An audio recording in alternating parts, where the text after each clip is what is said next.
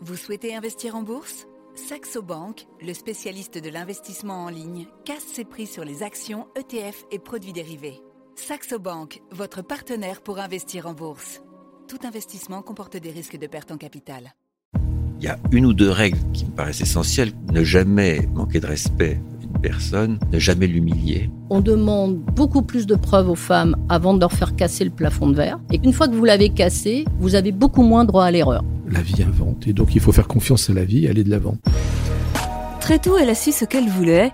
À 8 ans, elle décide qu'elle élèvera des vaches. À 19, alors qu'elle vient de perdre son père et à peine diplômée, elle monte son exploitation. Et l'année suivante, elle se lance dans le syndicalisme agricole. Une vie menée pied au plancher grâce à une énergie débordante et au soutien de son époux et de ses trois enfants. Et à peine freinée par une opération à cœur ouvert en 2010. Sa capacité à comprendre vite et à bien expliquer en font une porte-parole de choix pour le monde agricole. Christiane Lambert, agricultrice et présidente de la FNSEA. Depuis près de trois décennies, elle mène une vie de dingo, comme elle dit, habitant chez elle en Maine-et-Loire seulement deux jours par semaine. Dans les réunions, elle est souvent la seule à savoir ce qu'est vraiment le métier d'agriculteur, ce qu'est le travail d'un éleveur, comment on s'occupe des bêtes et d'une exploitation. Après avoir débuté aux jeunes agriculteurs, elle arrive naturellement à la FNSEA jusqu'à en devenir la première vice-présidente. Si dans quelques jours, elle quittera ses fonctions à la tête de la FNSEA, après avoir passé six ans à défendre une certaine vision de l'agriculture, c'est surtout la conclusion d'une carrière qui a pris un virage inattendu le dimanche 19 février 2017. Xavier Belin est décédé brutalement cet après-midi. Le président de la FNSEA a succombé à une crise cardiaque. Il avait 58 ans. Il venait d'annoncer qu'il briguerait un troisième mandat. C'est Christiane Lambert qui devrait lui succéder. Ça a été un choc euh, terrible. C'était un dimanche après-midi. Mon mari était parti euh, reconduire notre fille Pauline euh, à la gare pour prendre son train pour ses études à Paris. J'étais à la maison, je préparais ma valise pour 15 jours parce qu'il y avait le salon de l'agriculture.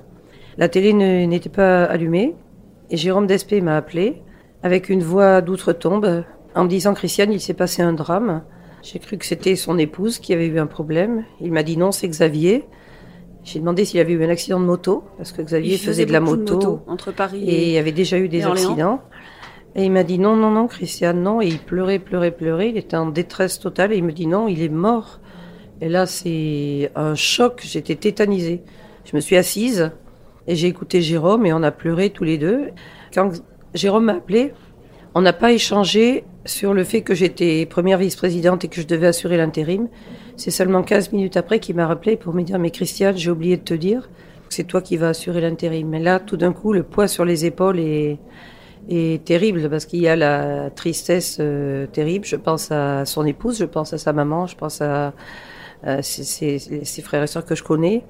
La terre se dérobe sous vos pieds. Quand vous devenez euh, présidente de la FNSEA quelques semaines plus tard, vous êtes la première femme, j'aime pas dire ça, mais vous êtes la première femme à devenir présidente de la FNSEA.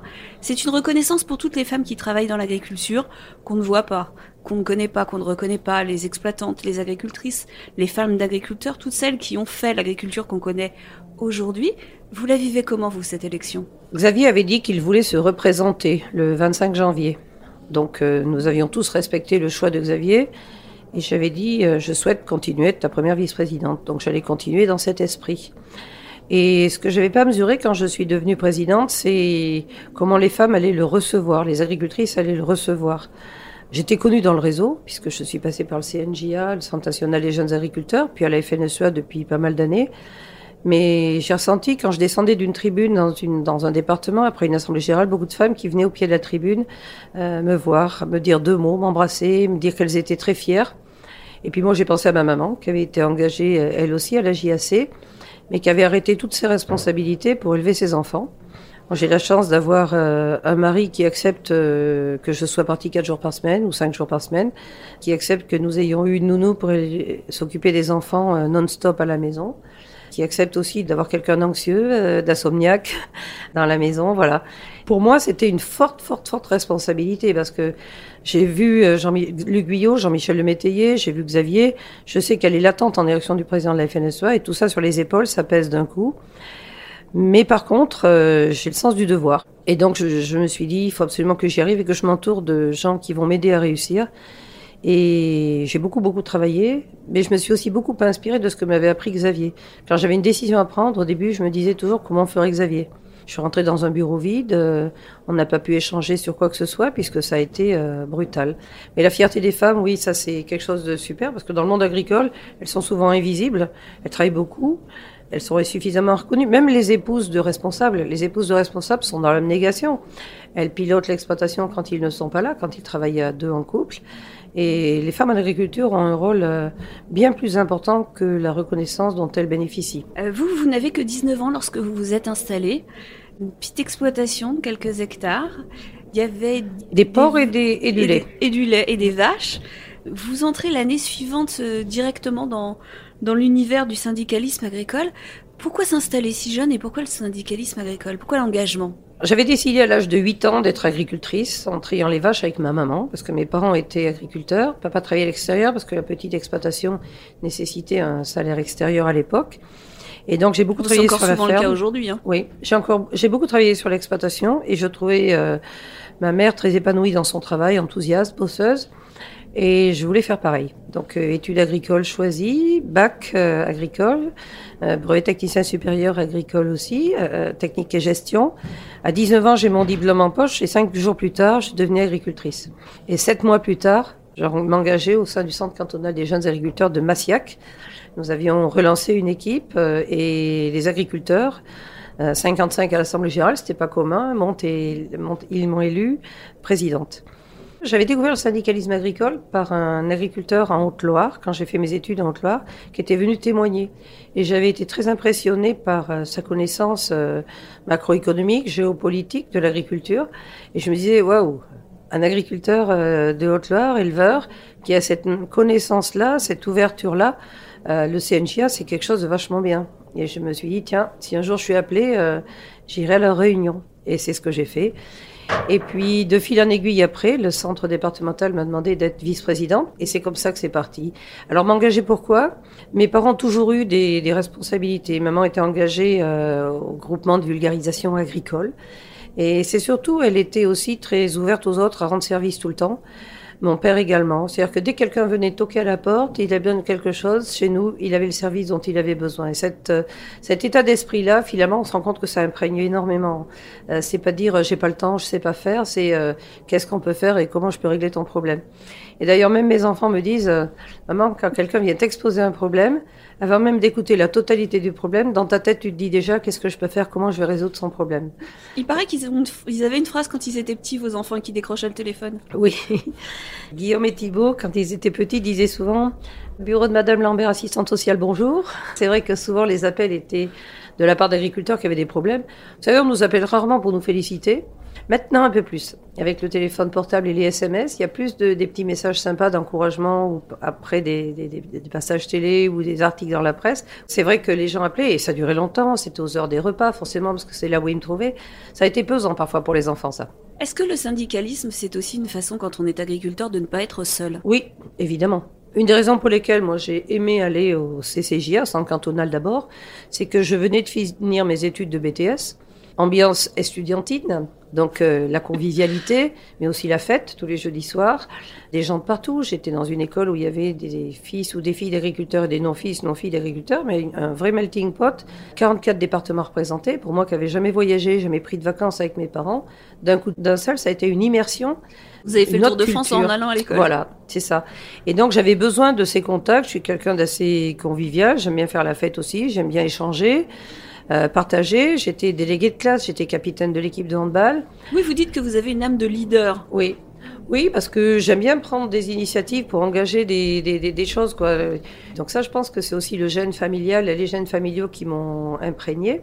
Et par contre, quand je suis arrivée sur mon exploitation, dans un petit village où il y avait euh, cinq exploitations et que des agriculteurs euh, plutôt âgés, le sentiment de solitude est très fort. Hein. Beaucoup bosser, se retrouver seul, il y avait un vrai besoin d'aller vers les autres et d'échanger. Donc euh, c'est pour ça que je me suis trouvé bien d'aller au centre cantonal des jeunes agriculteurs. Vous êtes réputé pour votre volonté, votre dynamisme. Vous rendez souvent les choses impossibles possibles. Le président de la République vous répond directement. Les ministres de l'Agriculture que vous avez vu passer ont toujours eu peur de vous. Faut dire que vous êtes souvent plus compétente sur les dossiers qu'eux parce qu'ils restent moins longtemps que vous. Votre meilleur ennemi, on dit que c'est Michel-Édouard Leclerc tout ce dynamisme, pourquoi l'avoir mis au service d'un syndicat et pas juste au service de votre exploitation ou des gens autour de vous Ouverture aux autres et puis certainement aussi l'envie d'avoir une vie euh, plus dense, euh, s'occuper que de soi, euh, ça, ne m'intéressait pas. Mais c'est difficile à expliquer. Hein. Je suis portée vers les autres, je suis portée vers l'action et l'envie de faire. Je reconnais que j'ai des qualités de parole, mais l'éloquence m'a été transmise par mes parents. Je reconnais que j'ai aussi une forte capacité de travail. Ça aussi, j'ai vu mes parents travailler beaucoup, beaucoup, euh, ne pas s'arrêter. Donc, euh, j'aime travailler. J'aime travailler. Je m'épanouis au travail et je m'épanouis dans l'action. Alors, c'est vrai que le sentiment d'être utile, c'est aussi dans mes valeurs euh, personnelles. Hein. Je suis croyante et pratiquante et c'est pas la foi contemplative, hein, c'est la foi active et mettre en œuvre et, et faire. Voilà, je suis une femme d'action et d'ailleurs, quand je suis à la maison, euh, j'aime plus souvent faire que lire encore et toujours mes dossiers, même si je lis, lis beaucoup, beaucoup. Et au service des autres, parce qu'il y a tellement à faire, on est une profession où euh, beaucoup de choses étaient à faire. Et vous savez, il y a eu un déclic chez moi, c'est que quand j'ai décidé d'être agricultrice et de le dire à 8-10 ans, euh, mes copains se sont moqués de moi à l'école. les profs me disaient, mais non... Vous êtes trop intelligente pour être agricultrice. Voilà. J'ai entendu ça plusieurs fois, euh, de la part de mes profs, de la part des maîtres de stage chez qui je suis allée. Euh, tu réussis bien l'école, euh, tu devrais faire un autre métier. Mais moi, mon truc, c'était d'être en action, au contact des animaux, au grand air, travailler dehors. C'est marrant parce que quand j'étais jeune, j'aimais pas trop faire mes devoirs. Je préférais les soigner les animaux avec ma maman. Et finalement, j'ai passé ma vie dans les dossiers, à bûcher, bûcher, bûcher. Et le déclic, ça a été ça. Je dis, pourquoi cette profession est aussi mal jugée, alors qu'on peut y voir des gens très heureux, comme mes parents, qui bossent, et qui bossent aussi avec l'espoir de jours meilleurs. C'est-à-dire qu'il y avait un certain enthousiasme chez mes parents. C'était toute cette génération JAC qui était aussi portée par la promotion qu'ont donné les années 60, et qui font qu'ils sont partis d'une situation euh, précaires, petites. Ils ont bien développé leur exploitation. Ils ont priorisé l'étude de leurs enfants. Les quatre enfants, on a tous fait des études. Ils ont payé les études de leurs quatre enfants. C'était quand même valeureux à, l'époque. Mon déclic, ça a été de dire, moi, j'ai pas envie que cette profession soit mal jugée comme ça. Je vais m'engager, je vais agir. Donc, ça me faisait du bien moi parce que j'ai un tempérament euh, de leader, d'action. Mais j'avais le sentiment que ça faisait du bien aux autres aussi qui me demandaient de le faire, de poursuivre et de m'engager davantage. Et après, il faut s'organiser. Alors c'est vrai que je me levais très tôt le matin pour faire le travail auprès des animaux. Et à 9h moins le quart, j'avais fini mon travail et je partais en réunion une heure et quart de route pour aller jusqu'à Aurillac, puisqu'à l'époque j'étais dans le Cantal, franchir un col euh, du Lioran à plus de 1200 mètres, donc euh, souvent enneigé ou gelé. dit qu'il y a de la neige, voilà. Et donc ça a été des moments euh, intéressants mais intenses et j'en garde de très très bons souvenirs. Dans quelques jours, vous allez reprendre la clé des champs, comme l'a écrit Paris Match, devenir assez joli. Mais le pouvoir, l'influence, l'oreille des puissants, être au centre du jeu, est-ce que tout ça, ça va pas vous manquer? Peut-être un peu, mais vous savez quand on est femme, on est habitué à des vies séquencées. Moi, j'ai eu trois enfants, donc j'ai travaillé beaucoup, puis j'ai fait un arrêt pour une maternité, j'ai repris le travail, les responsabilités, puis euh, deuxième naissance, Thibault, puis troisième naissance, Pauline. À chaque fois, on se remet en question, on s'arrête et on repart. Et donc finalement, cette vie séquencée, je la prépare dans ma tête aussi. Alors c'est vrai que ça va être un choc en termes d'intensité, mais j'ai aussi besoin d'un peu de répit et de repos quand même, parce que cette intensité, elle est aussi parfois un peu épuisante. C'est aussi beaucoup de stress parce que comme j'emmagasine beaucoup et que je n'aime pas l'échec, j'ai envie que toute négociation engagée aboutisse. Euh, j'ai envie aussi de choisir mon agenda, de ne plus être sur le rail du lundi matin jusqu'au vendredi, 7h30, 23h euh, tous les jours, 23h30. De retrouver un peu les bêtes peut-être, non? Oui, puis de retrouver le plaisir de travailler avec euh, Thierry, mon mari. Dans mon idéal de vie, c'était avoir quatre enfants et être agricultrice avec mon mari. Donc, euh, on n'a eu que trois enfants, mais il y a eu le CNG au milieu, on peut dire que ça en fait quatre. Et j'ai peu travaillé physiquement dans l'exploitation, alors que c'est quelque chose que j'aime euh, bien. Donc, euh, quand je peux aller le week-end, alors je suis plutôt être de camp, hein, parce que c'est Thierry le chef. Donc, de temps en temps, il y a quelqu'un d'autre que vous qui est chef? Ah oui, oui, oui. Dans l'exploitation, c'est Thierry qui pilote, évidemment. Mais heureusement, parce que les cochons mangeraient pas souvent et ça serait très triste pour eux. Donc Thierry, il pilote, il est, il est consciencieux, il est très organisé, il est rigoureux. Donc euh, moi je viens pour donner le coup de main qu'il faut le week-end pour pas perdre la main, mais c'est c'est pas moi qui pilote dans l'exploitation. Par contre, euh, on discute beaucoup et on prend les décisions ensemble et c'est vrai que là, on mesure que les responsabilités à l'extérieur m'amènent énormément d'informations, de connaissances qu'on partage puisqu'on a le même métier. Lui est engagé aussi dans la coopérative Et c'est un, un, dialogue très intéressant et c'est très bien qu'il ait des responsabilités aussi parce que ça équilibre euh, et le temps et les sujets d'intérêt dans le couple. Oui, et puis il comprend aussi ce que vous vivez. Oui, vous et partagez plus. On partage beaucoup et il se rend compte quand il est avec euh, d'autres collègues ou qui vient ici au Salon de l'Agriculture ou au congrès de la FNSE avec moi, finalement il est au courant de beaucoup beaucoup de choses bien plus que d'autres euh, personnes. On dit que vous êtes cash, que vous êtes euh, activiste sur le terrain, que vous avez un franc-parler, un ascendant naturel, un goût pour les joutes oratoires. Chez un homme, ça sonne comme des compliments. Quand on dit ça d'une femme, on a toujours un peu l'impression que c'est une critique. Euh, Est-ce que vous avez souvent euh, eu affaire euh, à des machistes? Alors, ce que vous dites est vrai, c'est-à-dire que moi, je me souviens toujours de l'élection de Nicole Nota. Quand une femme est arrivée à la tête de la CFDT, c'est quelqu'un que j'aime beaucoup, Nicole Nota. Je crois que c'était la première femme qui Première était à la femme présidente de la CFDT. les articles disaient c'est une femme qui a de l'ambition, elle est sévère, elle est rigide, etc. Est-ce qu'on dit ça d'un homme? Non, en réalité non. Et c'est vrai que dans les, dans les jeux oratoires, comme vous dites, il faut avoir de la pugnacité pour répondre, il faut avoir de l'argumentation. Et j'ai mesuré que très souvent quand même, c'est jugé plutôt, euh, elle est teigneuse, elle est ci, elle est ça, parce que c'est une femme. Par contre, ça a changé. Je trouve que ça a changé, d'abord parce que les agriculteurs ont aimé le fait que j'aille sur certains plateaux difficiles et que je défende l'agriculture bec et ongle, y compris contre des idées reçues, des fake news, des a priori qui étaient quand même incroyables à propos de l'agriculture, qui existent encore d'ailleurs. Et ces qualités euh, d'argumentation, moi je les tiens beaucoup de mes, parents, hein, et puis aussi de la formation. Je me suis formée quand même à la à l'expression, à la communication. Quand j'étais au CNJA, j'avais suivi plusieurs formations et je dois dire que j'aime ça. Je suis dans une famille où on a la parole facile, hein, les, quatre enfants de, de, de la fratrie. D'ailleurs, les repas de famille sont assez animés. Et donc, le sens de la répartie, euh, petit morceau d'humour. Et puis surtout l'argumentation et la connaissance de ces dossiers. Qu'est-ce qui gêne l'interlocuteur quand on débat? C'est le fait qu'on peut contrer toutes les affirmations fausses. Il faut l'argumenter, il faut avoir des chiffres. Donc je prépare les interventions. Aujourd'hui, mes équipes me préparent aussi les, dossiers et ça, c'est appréciable. Et c'est tellement important quand on voit toutes les fake news qui sont bala balancées, qui sur les réseaux sociaux, qui sur certains plateaux de télé. Il y a des experts, des, des faux experts sur l'agriculture qui racontent n'importe quoi. Bah, ça me fait bondir. Mais même ici, au salon de l'agriculture. Votre dernière année de mandat euh, n'a pas été une année simple. Il y a eu la guerre en Ukraine, il y a eu la sécheresse, il y a eu l'inflation, les pesticides. Avant, il y avait eu toutes les questions autour des confinements. Est-ce que vous dites que vous partez en n'ayant pas soldé tous les dossiers On n'a jamais fini. Il y a, j'ai le Non, sentiment... mais là, il y en a presque plus que quand vous êtes arrivé. Pas forcément. Il y en a, il y en a toujours eu. On en a réglé un certain nombre, mais vous savez, euh, ça rend humble et modeste aussi. Hein. C'est-à-dire qu'on sait très bien qu'on est de passage et qu'il y a des sujets que l'on règle. On choisit pas l'actualité. Euh, c'est vrai que deux années de Covid et une année de guerre, euh, aucun autre président de la FNSE n'a connu ça. Et malgré tout, nous avons poussé les États généraux de l'alimentation, une loi, deux lois, une proposition de loi qui va se terminer bientôt, qui ont amené de réelles avancées à l'agriculture. On a fait avancer euh, l'intérêt pour la souveraineté alimentaire, qui est reconnu aujourd'hui. On l'a même fait monter dans le libellé du ministère de l'Agriculture, et j'en suis fière, parce que c'est Ça, un indispensable. combats, hein, la souveraineté alimentaire, l'indépendance. euh, Parce que ça fait des années, ça fait des années qu'on constate que l'agriculture française régresse, empêtrée dans des fake news qui font que des décisions ont été prises qui aujourd'hui empêchent de produire en France.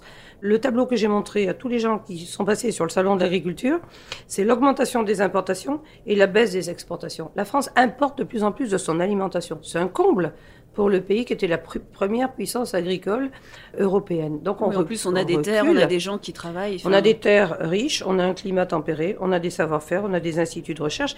Et donc avoir fait remonter la souveraineté alimentaire en sujet numéro un, tant au président, auprès du président de la République qu'à l'échelle européenne, c'est important. Mais c'est pas fini, on a encore des dossiers européens qui nous pénalisent. Et les Français ont compris que l'alimentation, c'était la clé. Produire moins, c'est produire de la faim dans certaines parties du monde, mais c'est produire des produits plus chers.